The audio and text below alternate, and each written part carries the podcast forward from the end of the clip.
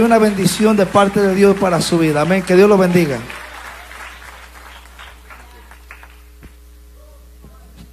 Dios bendiga a los vivos.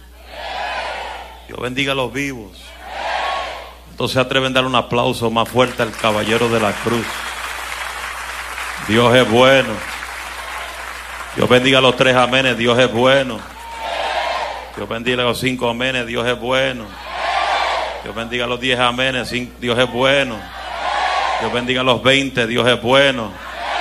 Los que están en el santuario de los jóvenes tienen que gritar más fuerte para que yo los pueda escuchar. Dios es bueno.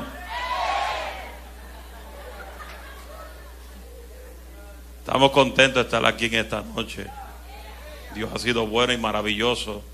Saludamos toda la iglesia, saludamos a los pastores de la casa, todo el cuerpo de trabajo, la primera dama de la casa, nuestro hermano Tino, José Irlanda, y todo el que me conoce, bendiciones. El que no me conoce, el que no me conoce me va a conocer hoy. Porque yo soy un predicador loco. ¿Cuántos me conocen?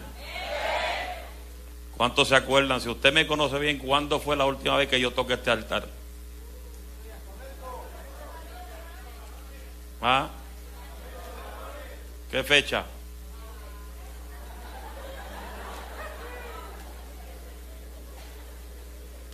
que el último día no se pudo predicar. Eso fue agosto 25. Yo me acuerdo. ¿Sabe por qué me acuerdo? ¿Ya por qué? Porque lo tengo grabado.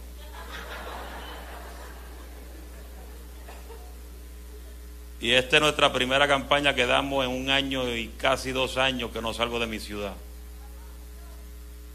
La última campaña que di fue la que dimos en el campamento aquí, si no una más. Y después me cerré por un año y medio. No es porque me quería cerrar, es porque Dios me cerró. Porque hay momentos que Dios te tiene que cerrar.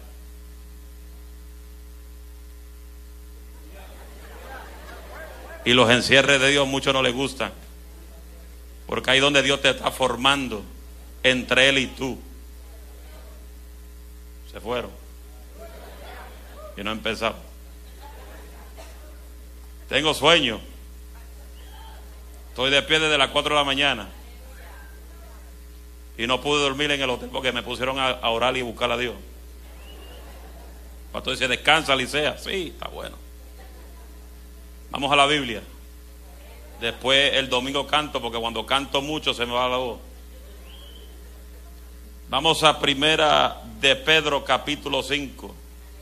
Reciban saludos de nuestra amada iglesia, la cual pastoreamos, la iglesia cristiana pentecostal, la verdad incorporada, allá en el estado de Bethlehem, Pensilvania. Reciban saludos de mi amada esposa. Tengo esposa. Y el contrato tiene 27 años y no se rompe. ¿Sabe cuándo se rompe? Cuando Cristo venga o yo me muera. O ella se muera. Y como yo declaré que nos vamos a morir juntos, pues Juntos nos vamos. Allá aquellos que están orando que la mujer se le muera ya. Se fueron. O sea, hay gente que se casan con una guitarra y ya cuando pasan los años, como que la unción explotó. Tienen dos y cuatro hijos y ya el cuerpo de guitarra se fue. El hombre le crece el púlpito.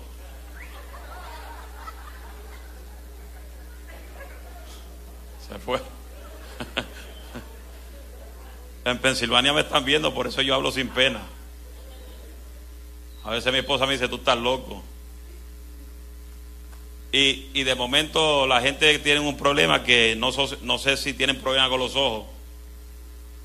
Y hacen así, dice, Señor, reprenda al diablo.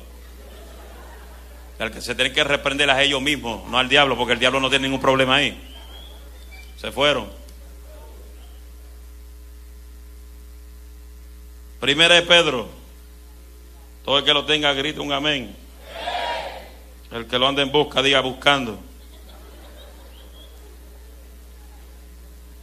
Capítulo 5. También reciban saludos de mis cuatro hijos, mis cuatro nietos, mis 28 sobrinos, de mi padre y de mi, madre y mis hermanos también. Y después le añado de toda la iglesia entonces. Primera es Pedro 5, 8. Todo el que lo tenga grite amén. Cuando entra el juez a la corte, ¿qué todo el mundo hace? So, aquí está el rey de reyes, señor de señores. Dice así la palabra, honrando a los tres grandes, al Padre, al Hijo y al Espíritu Santo. La iglesia que le canta el fuego dice, sed sobrios y velad, porque vuestro adversario el diablo, como león rugiente, diga, ¿cómo? Dije, ¿cómo nada más? Anda alrededor buscando a quien devorar. Saluda el que está a tu izquierda, derecha, dígale, como león rugiente, buscando a quien devorar.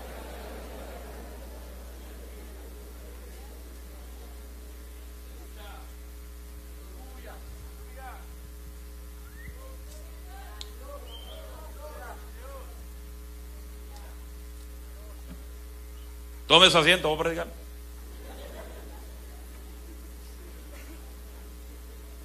No hay iglesia que yo me sienta tan libre como en esta casa.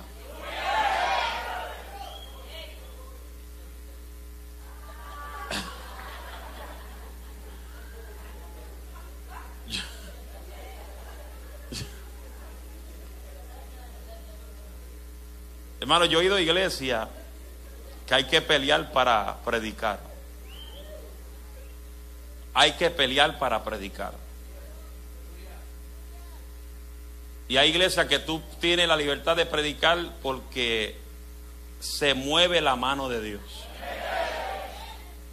Y cuando se mueve la mano de Dios, los milagros fluyen sin ningún problema.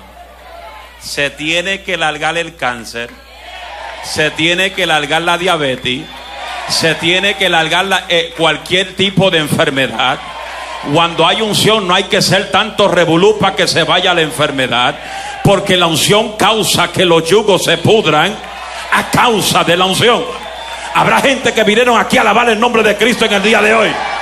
Cuando tú cargas el peso de gloria, no hay demonio que resista el poder. Ay, God. Siéntete que no he empezado. I love this church. Deme 10 minutos. 10 minutos hoy. Levante la mano todo el que me da 10 minutos. Oye, ¿por qué la bajaron tan rápido? 10 minutos. ¿Quién me da 10 minutos pentecostales? 10, 20, 30, 40, 50, 60, 80, 90, 95. Vamos para adelante. Sed sobrios. Es una palabra, son dos palabras muy importantes. Ser sobrio es una persona inteligente. Ser sobrio es una persona alerta. Grite conmigo, alerta. Una persona que siempre está visualizando lo que se mueve a nuestros alrededores. Yo soy una persona que yo tengo que mirar quién entra por la puerta. Y si hay cinco puertas, yo miro cada puerta. Porque tú no sabes quién entra por una puerta. Porque no todo el que entra por la puerta entra bajo la unción. No todo el que entra por la puerta del templo anda lleno del Espíritu. No todo el que entra por una puerta de una iglesia es porque carga el peso de gloria. Cuando tú cargas el peso de gloria, el que tiene unción se le nota. Repito, el que tiene unción se le nota. El que carga la unción se le nota no necesita venir al culto para ver una manifestación. La manifestación lo sigue donde quiera. Porque la Biblia dice, el que cree en mí, como dice la escritura, de vuestro interior correrán ríos de agua viva. Y estas señales seguirán a los que creen. No todo el mundo cree. Es fácil creer cuando las cosas van bien. Es fácil creer cuando todo está bien en la casa. Es fácil creer cuando nada pasa por tu casa. Pero qué difícil es, creer cuando te están pasando por el desierto. Porque te voy a decir algo. Aleluya. La tierra fue sometida por un desierto. Dios probó a todo el mundo por el desierto. Y quiero que entienda. No hay promesa si no pasa por el desierto. Dile que no hay promesa si no hay desierto. Con fuerza. No hay promesa si no hay desierto. Yo llevo enseñando a la iglesia desde que volvimos otra vez que la iglesia no puede descuidarse. La iglesia no puede andar descuidada. No, tu vida no puede caminar descuidado. Tenemos que acercarnos más a la profundidad en Dios. La iglesia tiene que orar más de lo que se canta. Porque cualquiera brinca cuando se canta. Pero ¿qué pasa cuando hay culto de oración? ¿Dónde está el brinco? ¿Dónde está las lenguas? ¿Dónde está el sacudimiento? La iglesia tiene que sacudirse más en la oración. Por eso Pedro nos habla que tenemos que estar alerta. Diga por qué. Porque hay alguien como león. Dice como león. No es león, es como león. Porque el león mío se llama Jehová. Aleluya. Diga como león. Con fuerza buscando a quien devorar. Eso lo digo yo. ¿Qué quiere devorar el león en este día, en este tiempo? Tu pasión. La pasión de muchos se ha ido con el corona. Y a veces vemos gente que le pesa levantar las manos le pesa venir a los cultos. Me gustó el testimonio de la hermana del trabajo. ¿Dónde está ella?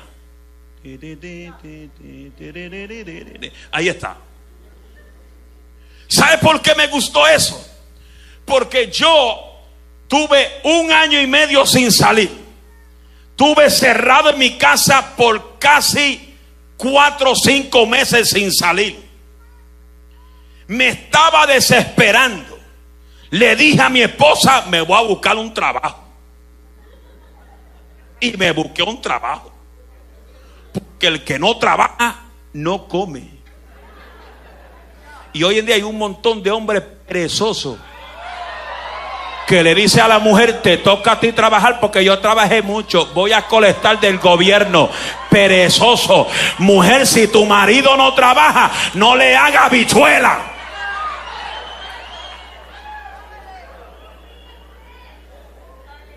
Y le dije a mi esposa, me voy a buscar un part-time. ¿Sabes lo que es part-time? You know what part-time, you American. Comencé en agosto del año pasado, un part-time. Se fue uno y el bo me dice, ¿quiere full-time? Vamos, full-time. Como no estoy viajando. Hello.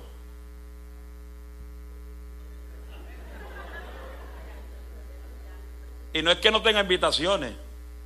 Pues yo tengo 65 invitaciones de seis meses para acá en un escritorio en mi casa, ahí cogiendo humo. Porque yo cuando no siento salir, yo no salgo.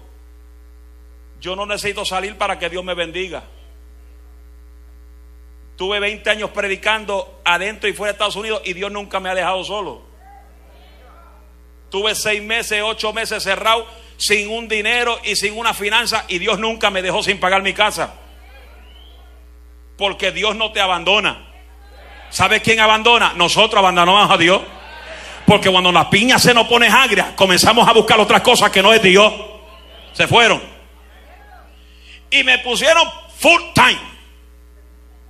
Diga full time. Y vinieron de mí. Y el boss mío se fue. Y el gerente grande de la compañía vino donde mí. Porque yo soy de lo que digo, si tú tienes la gracia de Dios, Dios te pone arriba. Dios no va a dejar que nadie abuse de ti. Dios no va a dejar que hagan contigo lo que le da la gana.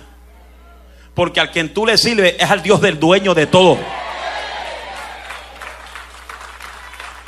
Vinieron los gerentes grandes de la compañía me dije, Alicea, el voz se fue a ver si tú quieres ser el manager de todo aquí. Yo sí, me interesa. Porque Dios dice, vamos a ser cabeza y no cola. Me interesa. Me dice, ¿qué tú necesitas? Número uno, soy pastor. Número dos, tú no me gobiernas a mí.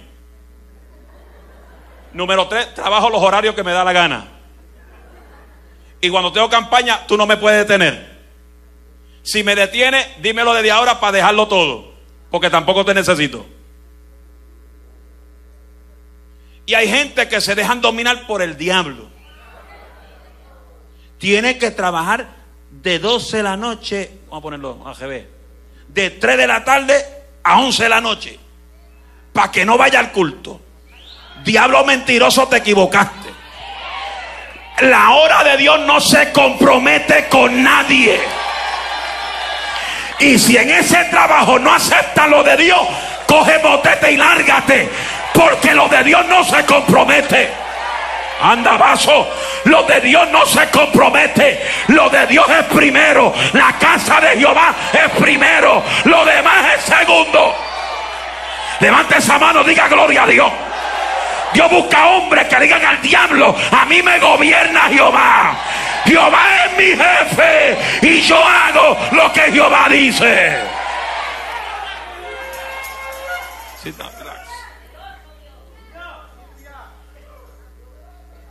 Le digo a él, tengo un viaje. Y me dice, tranquilo. Vos, hay cuatro que se cuitearon de momento. Tranquilo, vete. Estoy aquí hoy. Y ayer me dieron la noticia que mi tío se me está muriendo. Me escribió mi primo antes de venir al culto y me dice, está peor. No le dan resultado. Yo dije, tranquilo, Bobby. Ese tío mío no se muere hasta que yo no llegue. Hello. Porque aún la muerte se tiene que detener. Aleluya. Cuando a Ezequiel le dijeron, oye, empaca maleta que te vas a ir. ¿Qué hizo Ezequiel? Comenzó a clamar al, al trono comenzó a clamar a su jefe, el Dios que da vida. Y cuando él tocó a Dios, aleluya, mandaron al profeta para atrás. Regresa, papi. Hello, Bobby. Vete para atrás y dile que le va a dar 15 años más de vida. Porque aún la muerte se tiene que detener. Cuando hay hombres con unción y poder, le pueden decir a la muerte, te detiene porque aquí está el Dios de la vida. Levanta un grito de guerra a los que están vivos en el día de hoy.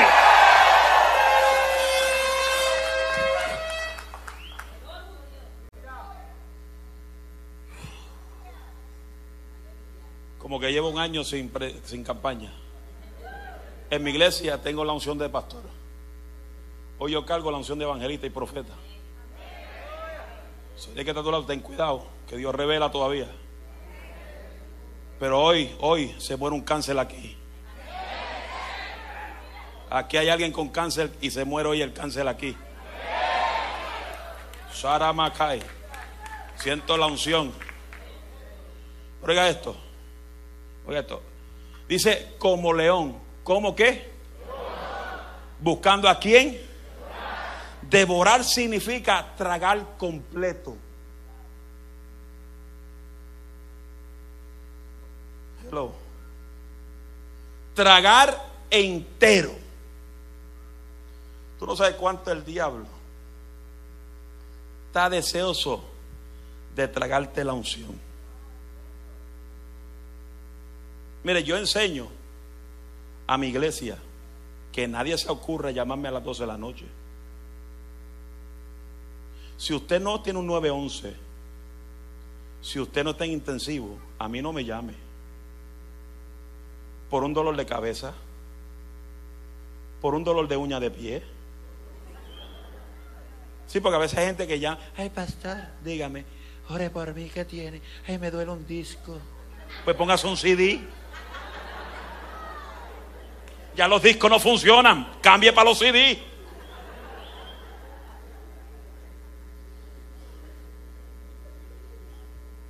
¿Y qué quiere el enemigo?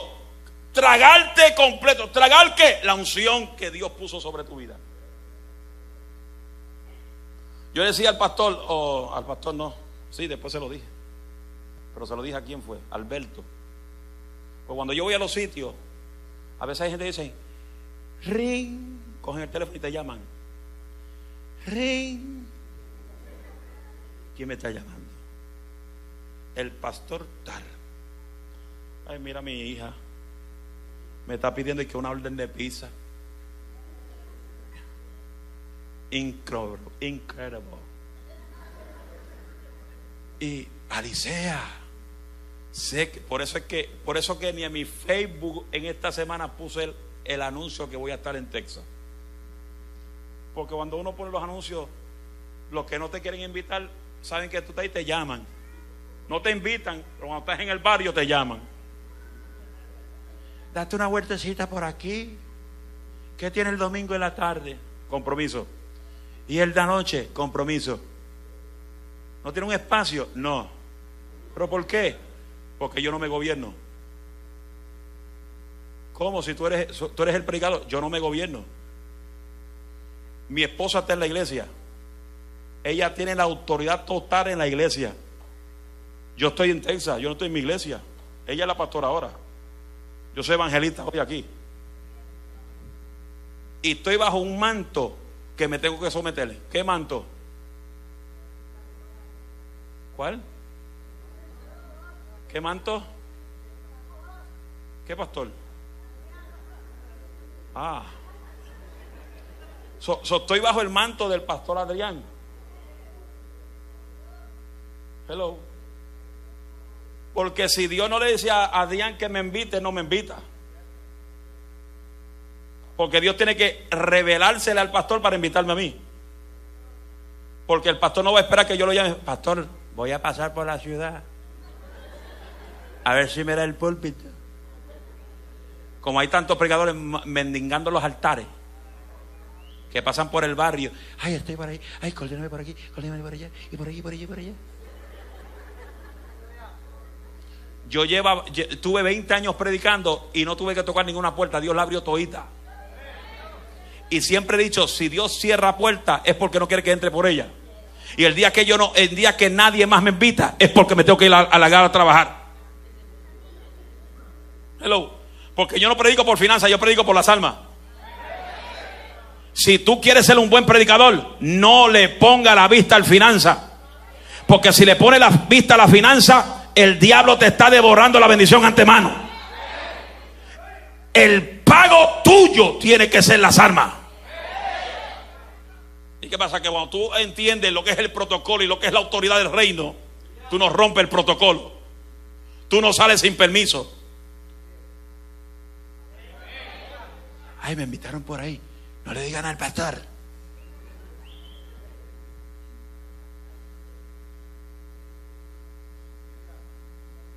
Mira, Bobby, tranquilo. Pero lastimosamente hay gente así que todavía no han aprendido a respetar el protocolo de reino. ¿Y qué sucede? Que el diablo hace con ellos lo que le da la gana. ¿Cuánto tiene un carro nuevo del año? Un carro nuevo, levante la mano. ¿Tú el que un carro nuevo del año? Uno, dos, tres. Un carro, levante la mano tú el que tenga un carro nuevo. No se preocupe, no se lo voy a pedir.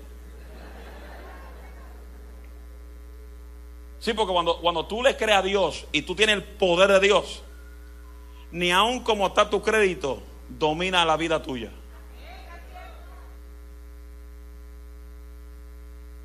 Hello. Yo tengo un carro del año.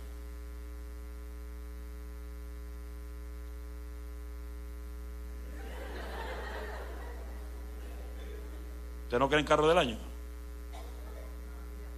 Yo creo en carro del año. Lo cambié en marzo, en la pandemia. Fui a Blanco, o fui al día y le dije, quiero este carro. Me dice, tú tienes crédito malo. I don't care. No quiero el Malibu, quiero un Toyota All-Wheel Drive.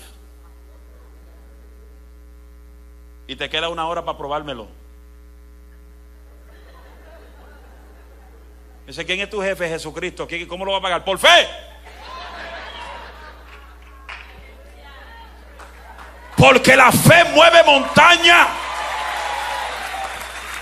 A mí nadie me hable de fe si te, está, si te está quejando todo el tiempo. El que le cree a Dios no se queja. Y el que camina con fe echa para adelante. Oh, gloria, gloria, gloria. Los que tienen fe, los que tienen fe, declaran siempre lo que no es como si está. Yo veo mi familia sirviendo a Dios, aunque no le sirvan hoy, los veo en el templo. Veo a mi padre sirviendo a Dios. Veo a mi tío sano. Veo a mi madre sana. Porque la fe declara lo que no es como si es. A su nombre. Fe. Una de esa es una de las palabras que más el diablo odia. Fe. Porque la fe es la arma tan poderosa. Pero hay algo bueno de la fe. Diga que, que la fe no te funciona si no tiene acción. Muchos pueden decir, ay, yo tengo una fe más grande que el templo. Pero cuando Llegó el COVID. Ay, Señor. Mira, todos los domingos en nuestra iglesia yo declaro sanidad sobre todo el mundo. Y en nuestra iglesia yo dije el año pasado que el que agarre COVID no se muere. Y yo declaro en el nombre de Jesús que el que le COVID lo toque no se muere.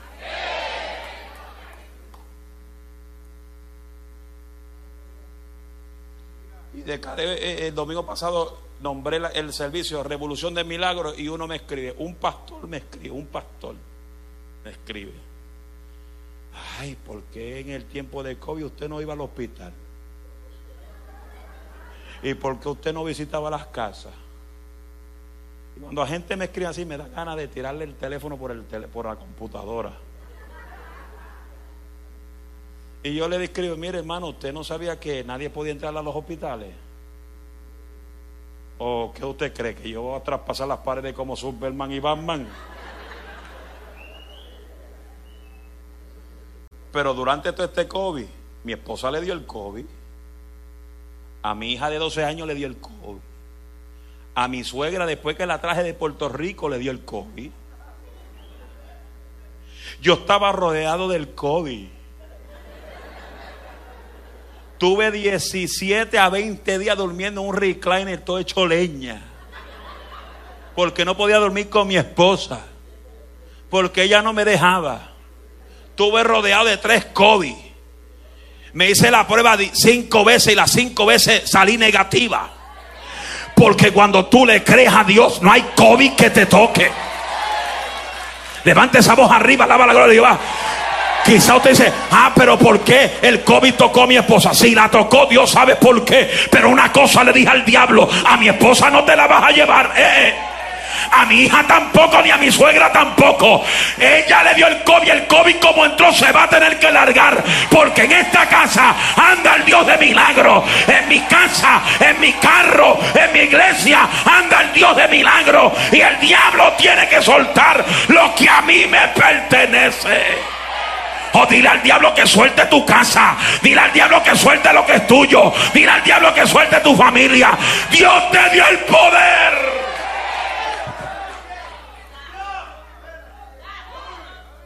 Dios te dio el poder, iglesia.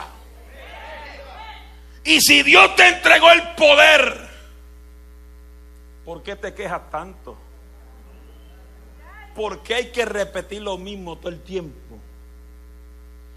Todo el que tiene pasión por la, por la gloria de Dios, levanta la mano, todo el mundo levanta la mano, pero tú lo ves en la cara.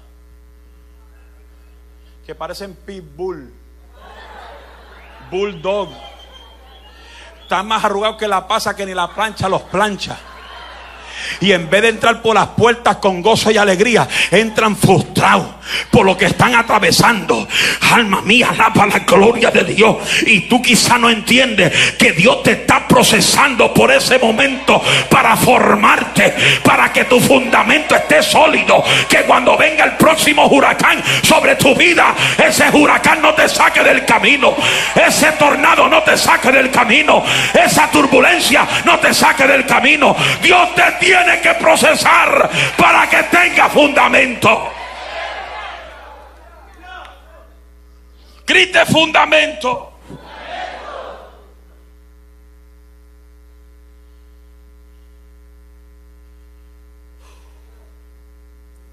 Sigo. Las 9 y 24.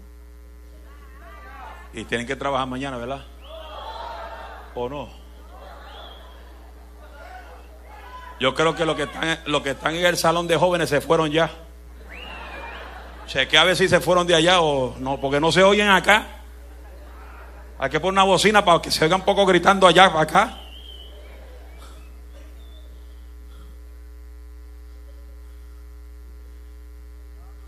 Podemos comparar, oiga esto. Ya voy terminando.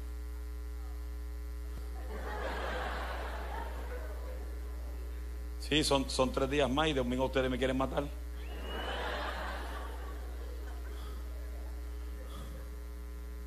Oiga esto. Dice que el enemigo te quiere devorar. ¿Sabe algo? Que el león es el, es el animal que le dicen el rey de la selva. ¿Verdad que sí? ¿Sabe algo? Que el león macho no es el que ataca. El que ataca para agarrar la presa es las leonas. Porque el león tiene su rapidez pero no tiene resistencia. Se cansa muy rápido. Por eso el que león tiene que llegar a una distancia donde está la presa que él quiere agarrar para que él pueda resistir agarrándola. Porque si está muy lejos y se le va detrás corriendo y la presa corre muy rápido, él se queda a mitad de camino como hay muchos que se quedan a mitad de camino que hay culto y viven a cinco minutos y no aparecen. Y los que viven a tres horas casi llegan.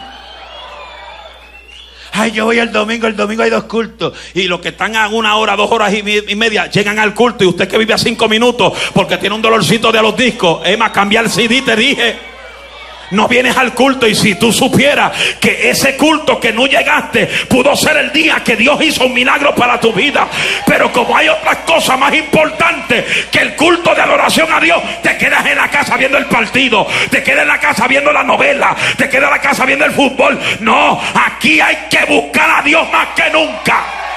Porque Cristo viene y la iglesia se va.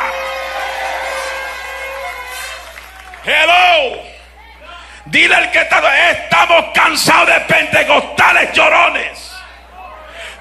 como dicen en Puerto Rico, pentecostales changos que todo el tiempo se están quejando por cualquier cosa. Si aquel lo mira más, no van al culto. Si aquel brinca muy alto, no van al culto. Si aquel, alma mía, alaba a Dios, le pinchan un callo en el pie, no van al culto. Hay que dejarse de changuería, hay que dejarse de poca vergüenza y hay que volver al marce de la pasión por Dios. ¿Sabe algo? ¿Día qué? En mi iglesia estaban dando el martes de oración y los domingos. Y hace un mes atrás me cayó la unción un domingo. ¿Tú sabes cuando te cae la unción predicando? algunos que no entienden eso. Que tú comienzas a dar paso y comienza Dios a revelarte. Y oiga esa voz que me dice, abre la iglesia a los siete días. Abre la iglesia a los siete días. Quiero que la iglesia vuelva. Por eso que hay gente que dice, ay santo, ay santo los siete días. Ay santo. Ay santo. Ay santo, los siete días, ay santo. Y si supieran que la gente en la iglesia primitiva iban al templo todos los días. Estaban en el templo por las noches. Ahí no había poca vergüenza. Lo que pasa hoy, que hemos puesto el trabajo más importante que Dios. Y Dios me dijo, abre la iglesia los siete días. ¿Y qué pasa? Los siete días estamos orando. De lunes a jueves estamos orando. Viene la escuela bíblica. Los sábados estamos de vigilia. Y el domingo estamos adorando a Dios. ¿Por qué? Porque Cristo viene. Y Dios quiere ver la iglesia llena de poder. Siete días estamos ahí. Y uno dijo, ay, ¿qué pastor se le metió a los religiosos? ¿Qué dice la Biblia? ¿Está en la casa de Jehová? Algunos días. ¿Cómo dice? ¿Cómo? ¿Cómo? ¿Y por, ¿Y por qué usted no viene a estudiar?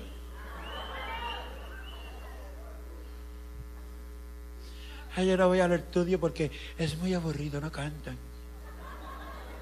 Es que los estudios no se cantan. Los estudios es para que tú aprendas. Para que el diablo no siga devorándote. Hello. Porque cuando tú aprendes, cuando tú aprendes el- lo que es moverte en la autoridad, el diablo no hace contigo lo que le da la gana. Usted nunca ha oído cristianos que dicen, pastor, hermanito, líder, dígame, ore por mí. ¿Qué le pasó? Ay, como que sentí que el diablo me jaló la- el cabello durmiendo. ¿Usted nunca ha oído gente así?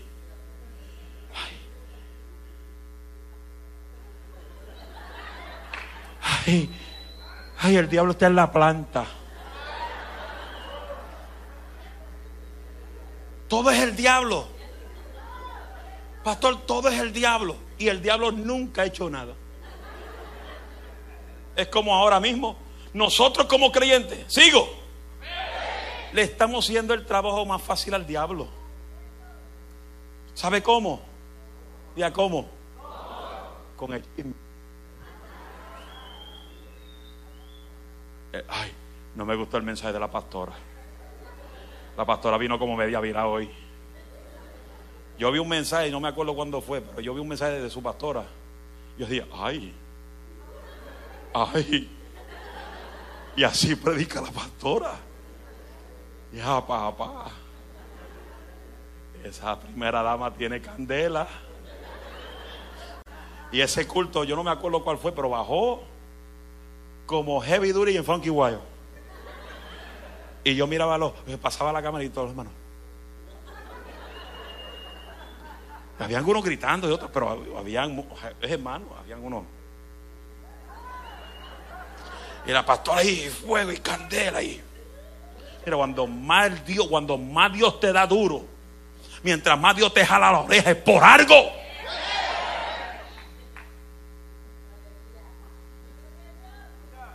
Yo pensaba que el pastor era duro. Cuando escuché a la pastora, hmm, y ayúdame, Señor, ten misericordia. Hello. Siete días. ¿Y dónde tengo la gente orando? En el altar. Yo le digo, yo no quiero a nadie orando en los asientos. Todo el mundo en el altar. Hay que volver a derramar lágrimas en los altares. ¿Tú quieres ver cosas hechas realidad? Comienza a clamar. Esos testimonios que usted escuchó aquí es para que usted se motive a decir, ay, yo tengo que orar más. Yo tengo que orar más. Si Dios sacó a, al mi hijo, a mi hijo de la cárcel, si Dios le dio el trabajo a, mi, a la hermana que no trabaja domingo, y si Dios hizo tantos milagros, ¿y qué pasa contigo? ¿Qué pasa contigo? What is going on with you? It's time to get into church. It's time to look for the Lord. It's time to get filled with the passion of the Holy Spirit. Come on, people, there's somebody in this house that wants to worship the Lord tonight. Don't don't try me. I preach in English too.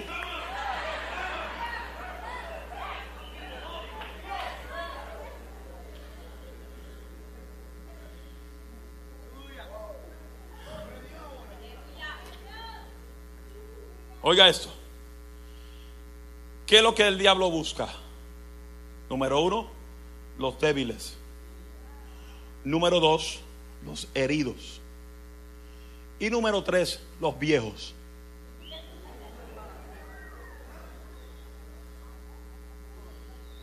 Vamos, vamos, vamos a cortarte esto un poquito. Te lo voy a cortar un poquito, suavecito, sin mucha teología. Porque hay gente que si tú le explicas teología no te entienden. ¿Sabe por qué? Diga por qué. Porque no leen Biblia. Oiga bien, el cristiano débil, como dice Romanos 15, 1, dice, así que los que somos fuertes debemos soportar los, las flaquezas de los débiles y no agradarnos a nosotros mismos. ¿Sabe que hay gente que no le interesa si tú fracasas ayudarte? Cuando la Biblia dice, el que es espiritual, ayudar con misericordia al que está débil.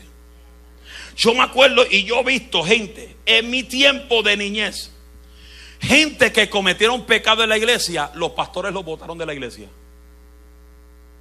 Y desde esa vez nunca volvieron a una iglesia.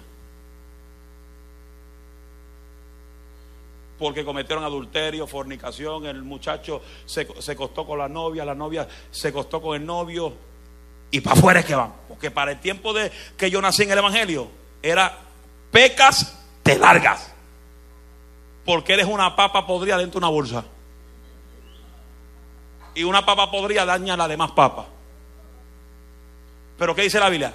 Si tú ves a alguien que comete pecado y tú lo ves débil en la fe, ayudarlo con espíritu de mansedumbre y con misericordia, mirándote a ti mismo que tú no pases por eso mismo.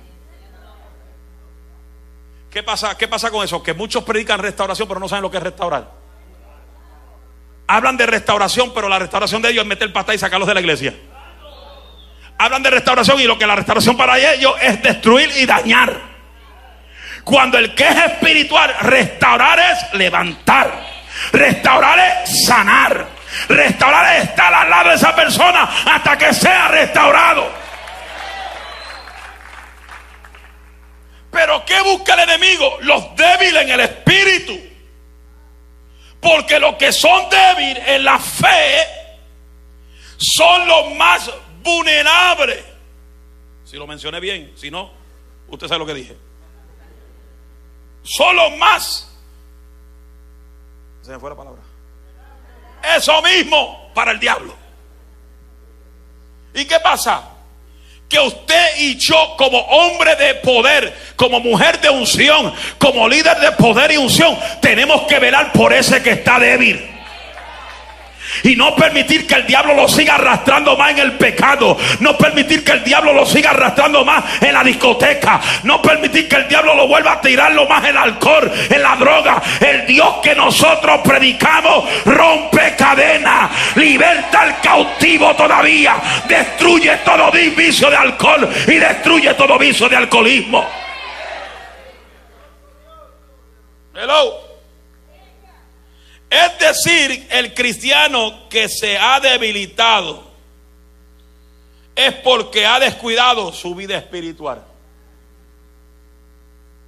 ¿Y qué pasa? A descuidar tu vida espiritual, tú estás corriendo peligro. Que los leones te casen. Que los leones te destruyan. ¿Estamos aquí? ¿Qué es un cristiano débil? Un cristiano débil es aquel que descuida su relación personal con Dios. ¿Estamos aquí? ¿Qué es relación con Dios? Tu diálogo con Él. Tu, tu búsqueda diaria con Él. Tu oración. culto empieza a, eh, a la... Te bendiga, varón. El culto empieza a las seis y media. Siete y media. Es de hoy. Siete y media. Y el hermano dijo, lleguen a las seis y media. ¿Para qué? Y la gente dice, a las siete, seis y media. El culto empieza a las siete y media, yo llego a las siete y media. ¿Por qué? Porque no hay esa pasión por orar. Hay un grupo aquí orando y hay otro grupo allá sentado. Hay un grupo aquí orando y hay otros por fuera que no están trabajando, hablando. Eso no es aquí, eso es en Pensilvania. Pero si es aquí, si te sientes incómodo, acomódate. Y si te pica, ráscate. ¿Y qué pasa? Yo estaba a nivel, eh, estoy, yo estoy, yo estoy entre una espada, una espada, un una crucijada entre la espada y la pared. Si digo en la iglesia nuestra, cuando usted llegue al culto, no quiero que nadie se saluden. No quiero que nadie se salude. ¿Sabe por qué? Vea cabarón. Eh, en vez de entrar rápido, buscar a Dios. Dios me lo bendiga, hermano. ¿Cómo pasó el día? Eh, ¿Comiste? una pupusa, te hicieron daño. Ay, bendito. Y, te tomaste algo para aliviar el dolor. Pestobimol, con estómago de compuesto, con tres sodas. Y eso, ¿te hicieron daño también? Ah, pues necesitaba pestobimol en un estómago de compuesto. Ah, sí. Y pasan diez minutos hablando y se olvidan. Y pues terminan con, ¿cuál es tu nombre? Alberto. Y después van donde Cantinfla.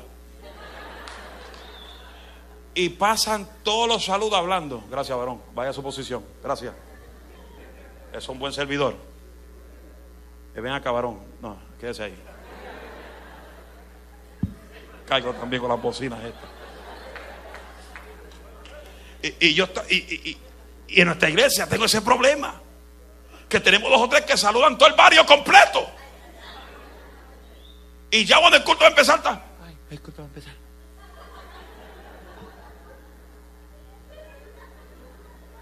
Se hacen los bien espirituales. Y yo estoy así en el altar mirándolos a todos. Con ganas de reprenderle, echarle fuera a los demonios. Porque a quien tú tienes que saludar primero es a Dios. Es a Dios. Al que tú tienes que derramarte ante la presencia es a Dios.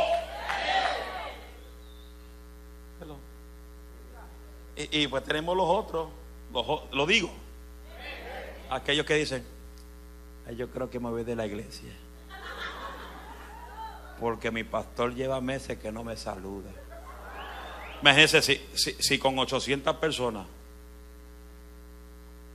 el pastor casi no puede saludar a nadie. Imagínate cuando Dios tenga 5 mil.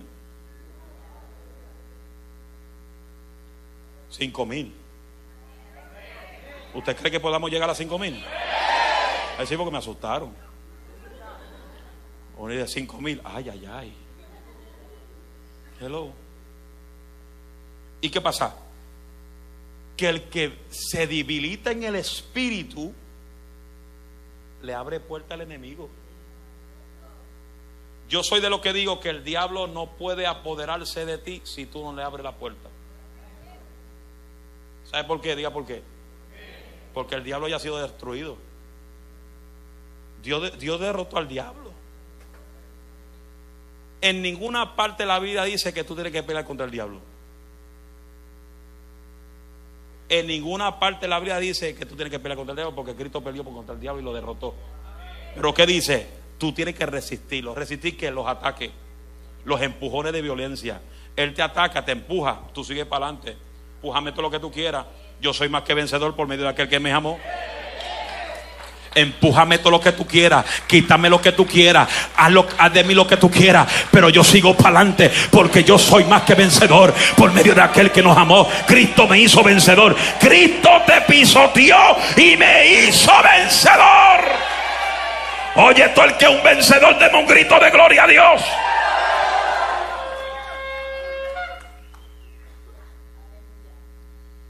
¿Qué es un descuido espiritual? Cuando ya dejas de orar. Cuando hay vigilia, usted no quiere llegar. Hay vigilia. Ay, no. Yo voy el domingo. Cuando ya esta palabra no la abres, hay un descuido espiritual. Se fueron. Se acaba el culto, la Biblia la deja en el carro. Y cuidado porque ya no la cargan hoy. Y el dicho, y el dicho es, es que ya las librerías las cerraron, no la venden. Mire, yo consigo Biblia, Biblia hasta por Amazon. Amazon, Walmart. Usted la busca, la encuentra. Pero si no tiene esa pasión, ni te importa. Por eso hay cristianos que son como el celular. Todo el que tenga celular, levante la mano. Repito ahora, todo el que no puede estar sin celular, levante la mano. La mitad de ustedes mintieron. Porque cuando el celular se le está agotando, usted se desespera, le da alta presión, le da depresión, le da estrés. Ahí donde está el cable. Mi amor, ¿dónde está el cable? Mira, hijo, ¿dónde está el cable?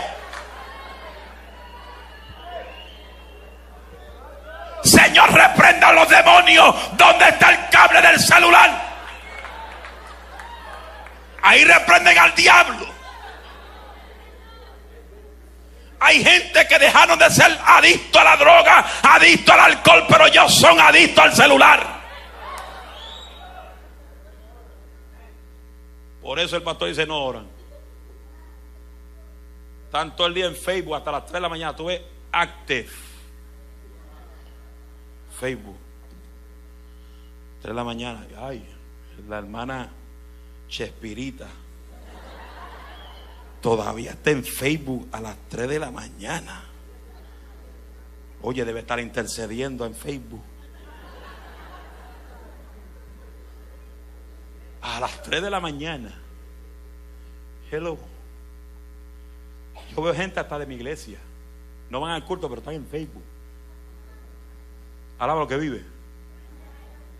Por eso cuando, cuando llevamos a Samuel Hernández a Pensilvania, yo escribí en el flyer, no cámaras, no fotografía, todo el mundo adorar a Dios.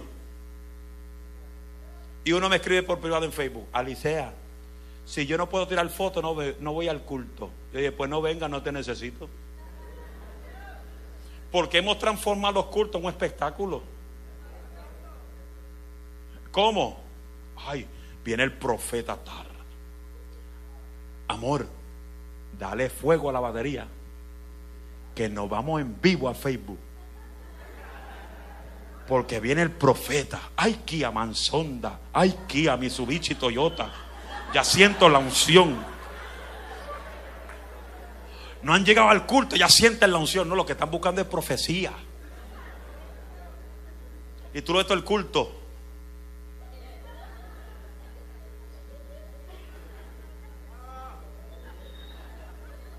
Se acabó el culto y sale, ay, ay, ay, parece que el, el predicador no vino con tanta unción hoy. No, lo que pasa es que no viniste conectado. ¿Y qué pasa? Que nadie está supuesto a grabar en vivo sin autorización.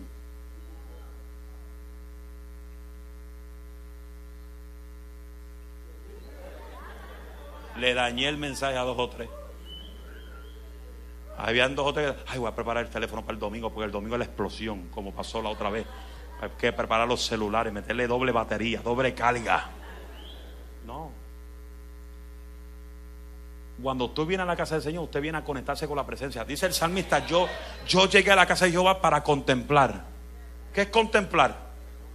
¿Qué es contemplar? La hermosura, pero ¿qué es contemplar? ¿Ah?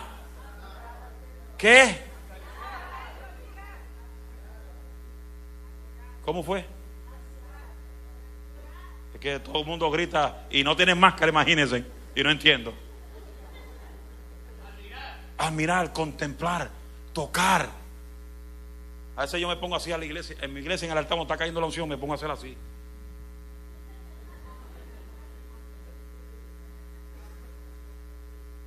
Yo estoy tocando la presencia. Uh, I feel. Oh, yes, está por aquí, se mueve por acá. Hello. Yo la, yo la toco, yo la siento, yo la disfruto. Y los que están a mi lado, que están medio carnú, que no quieren disfrutarla, yo la echo para un lado. Porque yo no soporto un negativo en el culto. Que tú te estás gozando y, y tú ves que el hermano te mira yo no sé para qué esa hermana brinca tanto. Ay, pero que, que feo se pone ese hermano para danzar. Ay, se arrugan. Mira qué feo se ponen. Mire, ponte feo, ponte rojo. Arrúgate como, el- como la pasa. Dale libertad al espíritu. Si el que está al lado tuyo no quiere brincar, que no brinque.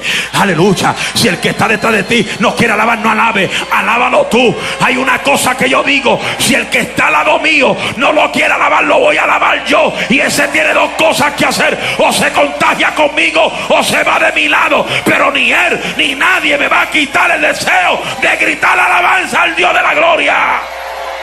Todo el que sienta fuego grite para arriba.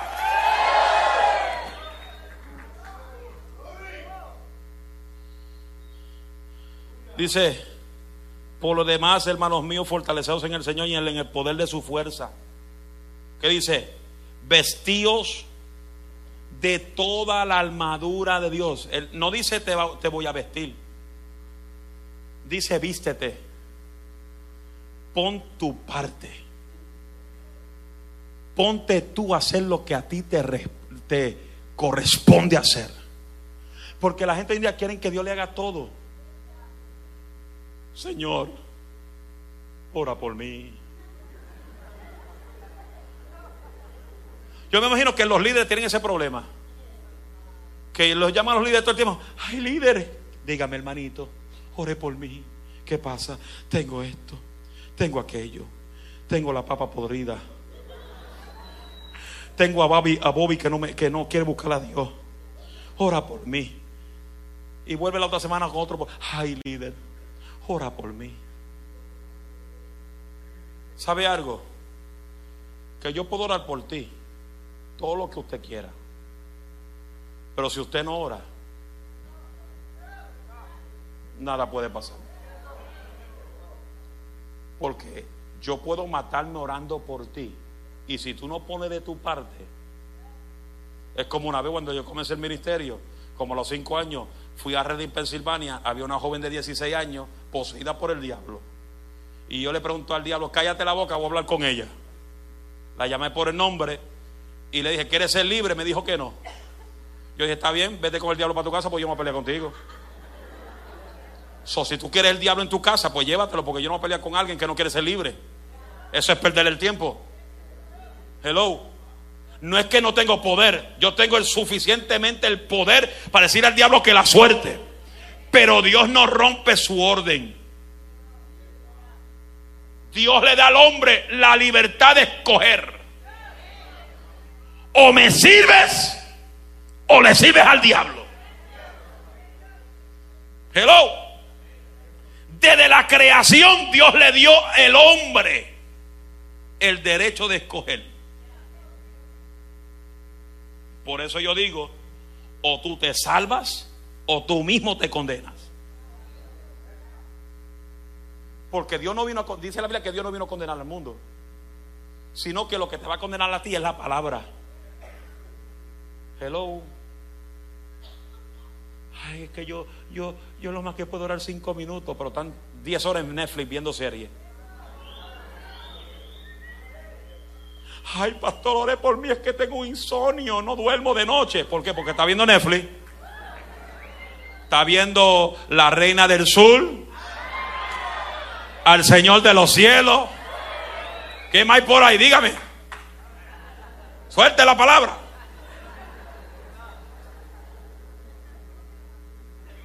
Hello. Y tú quieres que se te vaya el insomnio. Tengo la receta fácil. ¿La quieren? Paga la televisor, paga el internet, paga el celular, abre la Biblia. Que a los cinco minutos va a estar roncando encima la Biblia. Porque el que te va a soplar no es la unción, es el diablo para que no la lea. Pero cuando tú dices, no, yo voy a buscar a Dios, a mí no hay diablo que me va a quitar el deseo de buscar a Dios. Porque estamos en los últimos tiempos. La trompeta está por sonar. Las señales que hay sobre la tierra son señales que Cristo señales que Cristo viene. Son señales que Cristo viene. Y como Él viene, yo voy a buscarlo más todavía. Y como Él viene, yo me voy a pegar a la iglesia todavía. Y como Él viene, yo me voy a meter a estudiar en el discipulado más todavía. Y como Él viene, yo voy a llenarme del poder cada día. Yo no voy a vivir una vida descuidada cuando yo sé que la trompeta está a punto de sonar. Deme un grito de júbilo a la gloria de Jehová. Pero te tienes que vestir tú.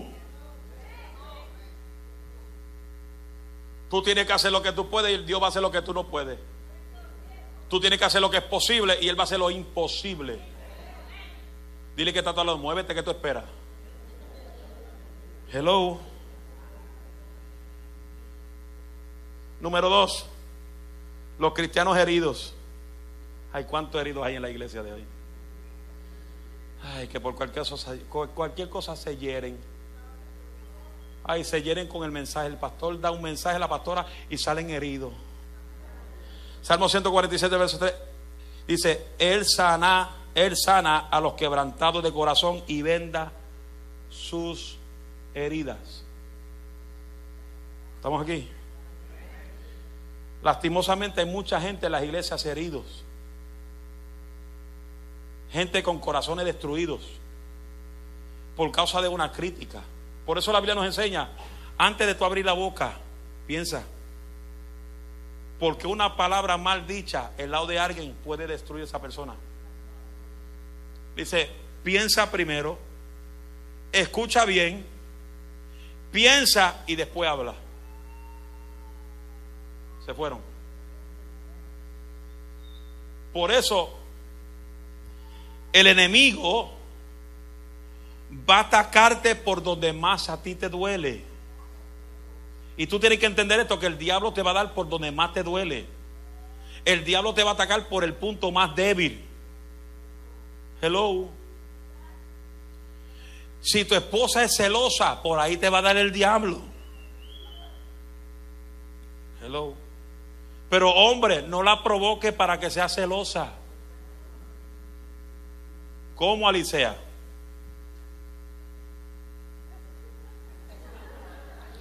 Mi amor, mi amor, ¿qué hace? Oh, nada. ¿Qué esconde, mi amor? Nada. Me estoy rascando.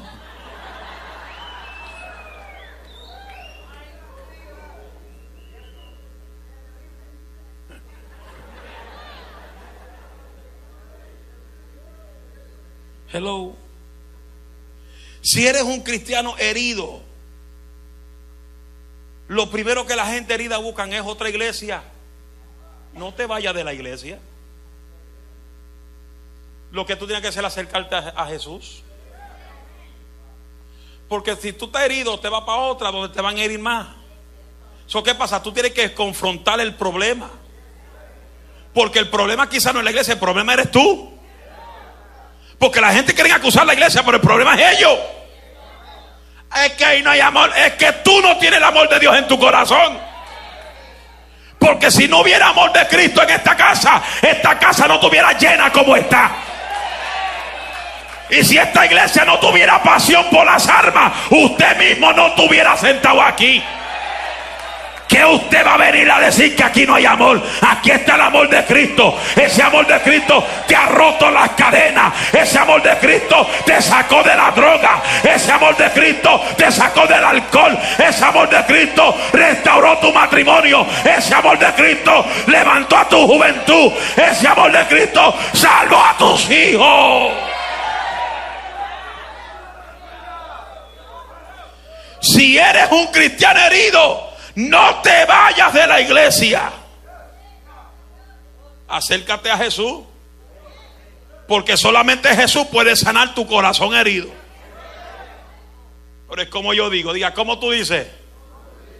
Dios te sana si tú te dejas sanar. Porque hay gente que no se dejan sanar. Hay gente que no se dejan ayudar. ¿Eso qué pasa? Tú no puedes sembrar en alguien que no se deja ayudar. Porque tú estás sembrando un terreno que no va a fructificar. Se fueron. Número tres, con este término, porque usted se quiere ir.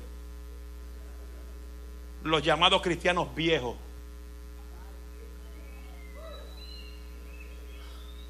Ahora viene lo bueno. Ahora viene lo bueno. Aguántate, ponte los cinturones. Porque estos son cristianos viejos. Diga cristianos viejos. Hebreos 5:12 dice, porque, deben de, porque debido ser ya maestro, después de tanto tiempo, tenéis necesidad de que se os vuelva a enseñar cuáles son los primeros rudimentos de, los, de la palabra de Dios. Y habéis llegado a ser tales que tenéis necesidad de leche y no de alimento sólido. Cristianos viejos. ¿Oíste, Bobby?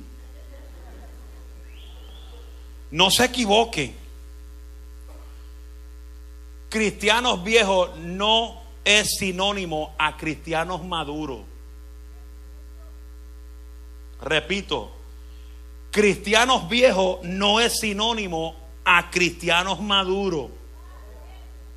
Los cristianos viejos son los que tienen mucho tiempo de estar en la iglesia,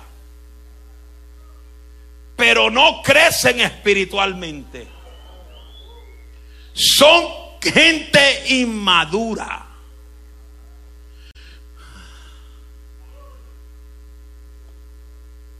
Dame beber el agua porque esto va a bajar un poco. Heavy duty funky wild. Si puedo sacar esta tapa, esta tapa lleva aquí una hora y no quiere salir. Y, y, los servidores no se mueven. Ya la abrí, tranquilo, Bobby.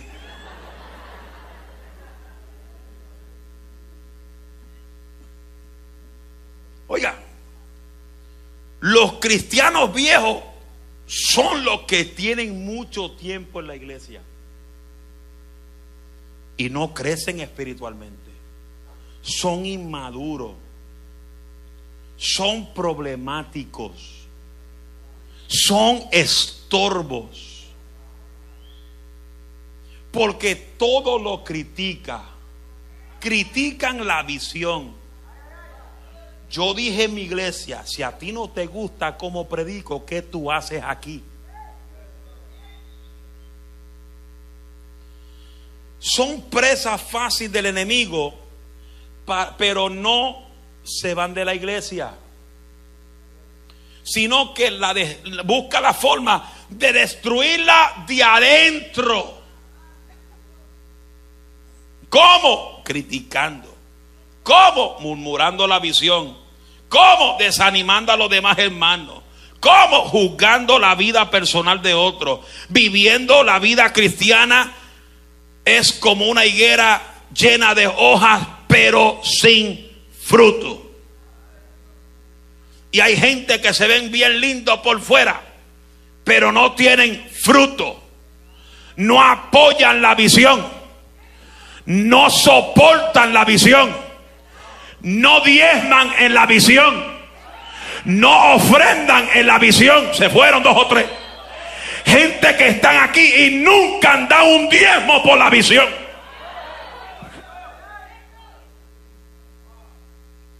Déjeme para atrás porque sentí un dardo de momento. Hello. Yo no sé por qué piden tanto. Así me dijo uno en la iglesia hace dos semanas atrás. Me fui de la iglesia porque Moisés pide mucho. Y yo puse la cámara bien. Ponme porque yo sé que me ven por Facebook. Dale un, dale un close un close up, que me vean bien. Te fuiste porque pido mucho. Ahora voy a pedir más que nunca. Porque si no se pide, nos quedamos atrás. La gente no se queja cuando el mundo pide. Cuando se para don Francisco a pedir millones de dólares por, por su fundación. Nadie critica a don Francisco, sin embargo usted le siembra un peso a don Francisco. Hello. Hacen conciertos por ahí. Nadie critica a los que invierten 60 y 80 y 100 dólares para ver un concierto. Ay, va a pelear Canelo. Órale pues, mi Canelo, mi Canelo, mi Canelo. Pay per view. 89.99. Eso es de Dios. Mi amor, pásale la tarjeta. Y los cristianos viejos, cuando el pastor dice, hay que levantar cinco mil esta semana. Eso no es de Dios. Porque el cristiano viejo todo lo critica, todo lo murmura y no es parte de la visión. Por eso que los cristianos viejos, tarde o temprano, Dios los va a sacar. ¿Sabe por qué? Porque la bendición la van a ver de lejos, como Moisés vio la visión de lejos.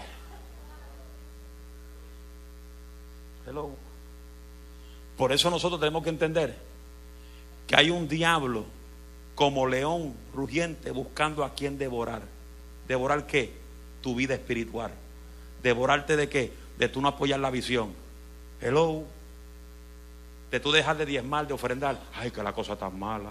La gasolina va subiendo y va a seguir subiendo. Gracias al, al presidente que tenemos. Y tú el que lo eligió, gracias a usted.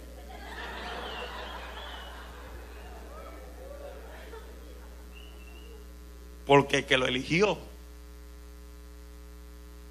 eligió al diablo. Ahí, tranquilo, Bobby, baja la presión. Pero, ay, la gasolina subiendo, que suba. ¿Sabes por qué que suba? La gasolina, que suba la gasolina, que suba los taxis. ¿Sabes por qué? Diga por qué. Porque mi finanza va a subir. Mientras lo natural sube, lo espiritual va a subir más. Ahora eso si tú lo crees. Porque a mí no me duele, a mí no me duele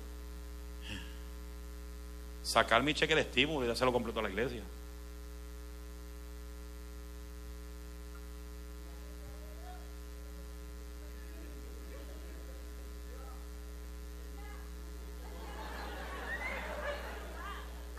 A mí no me duele sacar mis dólares y hacerlo a la iglesia. ¿Por qué?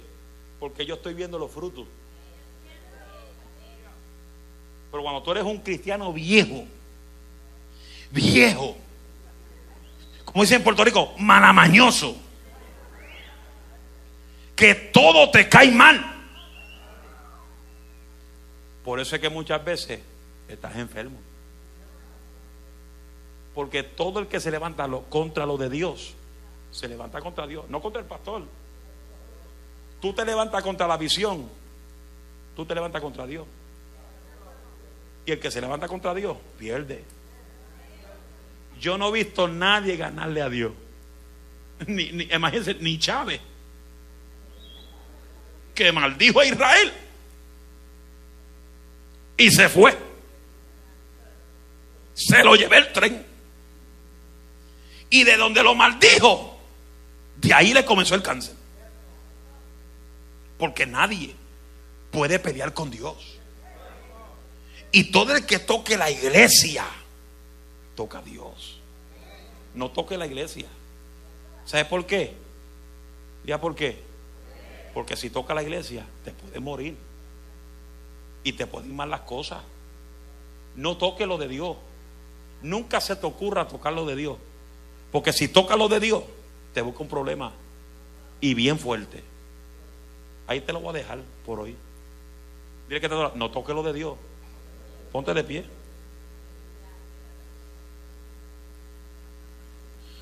Si nos hemos identificado con algunos de estos tres tipos de creyentes o cristianos, entonces cuidado con el león, porque podemos ser presa fácil del enemigo. Padre, te doy gracias. Por eso la Biblia dice, someternos a Dios, resistir al diablo y huirá de vosotros. Hago un llamado rapidito, un llamado. Para todo aquel que desea recibir a Cristo como Salvador. Si tú viniste aquí buscando un milagro y todavía no tienes a Cristo en tu corazón, el milagro más importante es que Jesús se siente en tu corazón. La Biblia dice que viene a Cristo y confiesa a Jesús como Salvador, será salvo. Dice la Biblia que Él es el camino, la verdad y la vida. Nadie por ir al Padre sino a través de Jesús. Y la Biblia dice el que negara a Cristo aquí en Garland, Texas. El que negara a Cristo aquí en Garland, Texas. Será negado ante el Padre en el cielo. So, si aquí en la tierra tú dices, no, yo no quiero a Cristo, no te creas que la puerta se te va a abrir en el cielo porque no se te va a abrir. Porque el que niega a Jesús aquí en la tierra, se le cierra la puerta en los cielos. ¿Quiera Cristo en tu corazón? Dios te bendiga. De un aplauso a Dios por esta vida. Aleluya. Al que a mí viene, Él no le echa fuera. Pero hay solamente dos caminos, uno para el cielo con Cristo y el que no tiene a Cristo, hay un infierno que te espera. Si la muerte te sorprende esta noche,